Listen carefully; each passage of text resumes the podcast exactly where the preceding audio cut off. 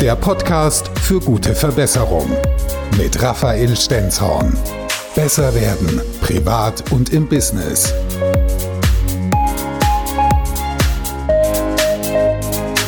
Herzlich willkommen zum Gute Verbesserung Podcast. Ich bin Raphael Stenzhorn und in diesem Podcast geht es darum, wie du privat oder im Business besser werden kannst, um noch schneller an dein Ziel zu kommen. Dazu gibt es zum Beispiel praktische Live- und Business-Hacks sowie großartige Gesprächspartner, die teilweise ganz einfache Dinge in ihrem Leben oder Berufsleben verbessert haben, um dadurch noch erfolgreicher zu werden. Ja, wann haben denn in dem Unternehmen, in dem du gerade beschäftigt bist oder das dir vielleicht sogar gehört, wann haben denn da die Menschen um dich herum das letzte Mal zusammen gelacht oder geweint? Eine sehr emotionale Folge und es geht in dieser Folge ganz stark um das Warum. Es zieht ihn auf die Bühnen, um dort zu sprechen. Der Sprecher Raphael Stenzhorn ist heute hier zu Gast bei Antenne Mainz. Was ist das für ein Gefühl, so vor 200 Unternehmern zu stehen auf einmal und zu sprechen und dann das Wissen weiterzugeben? Für mich ist das großartig. Warum? Weil ich habe zu Anfang erzählt, dass ich vor 200.000 Leuten in meinem Zimmer vor Leuten stand. Und jetzt stehe ich tatsächlich vor 200, vor, vor 500, 600, vor 1000 Leuten und spreche dort und sehe genau das, was ich in meinem Kinderzimmer gesehen habe. Nämlich Menschen, die einfach nur ganz viel lachen, strahlen, vielleicht sogar auch mal anfangen zu weinen, weil auch das ist durchaus möglich und das ist ja wieder die Herzenssache. Ja, wenn wir anfangen zu weinen, wenn wir anfangen zu lachen, das sind alles Emotionen, die wir in Unternehmen nicht vergessen dürfen, die, auf die wir uns sogar fokussieren sollten im Unternehmen. Wann haben in deinem Unternehmen die Menschen das letzte Mal gelacht, geweint, miteinander sich in den Armen gelegen? Das sind Bilder, die kann man sich vielleicht gar nicht unbedingt vorstellen, wenn man so an den Führungsstil der 80er, 90er zurückdenkt. Gruselig. Also ich finde, gelacht werden muss jeden Tag am Arbeitsplatz. Wenn nicht gelacht wird, ist das Unternehmen für mich schon krank.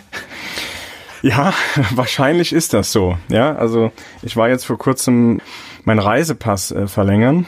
Naja, also viel lachende Gesichter habe ich auf der Verwaltung nicht gesehen, muss ich sagen. Aber so kann man nicht arbeiten, oder? Ist, ist das für dich vorstellbar, so zu arbeiten? Nein, es ist, es ist nicht vorstellbar, oder? Für mich nicht, aber es gibt sicherlich Menschen, für die das wieder vorstellbar ist. Also viele kennen den Spruch, der geht zum Lachen in den Keller. Wenn das seine Persönlichkeit ist, wenn er so ist, dann ist das in Ordnung. Dann ist er aber auf einem Amt auch richtig vielleicht aufgehoben. Oder wo auch immer. Also will jetzt nicht hier nur schlecht über Ämter reden.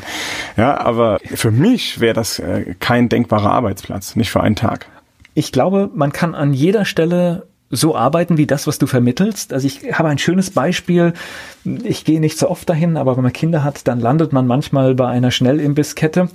Und da gibt es eine, die ich besonders gerne anfahre, weil da ist ein Mann, der schmeißt hinter dieser Theke, während er Burger zusammenstellt und Fritten bereitstellt, eine Riesenshow und unterhält das ganze Restaurant, so dass du dich in der Schlange anstellst, wo er bedient, einfach weil du siehst, der kommt dahin und der macht diesen Job, obwohl es wahrscheinlich nicht mehr als Mindestlohn sein wird, richtig mit Liebe.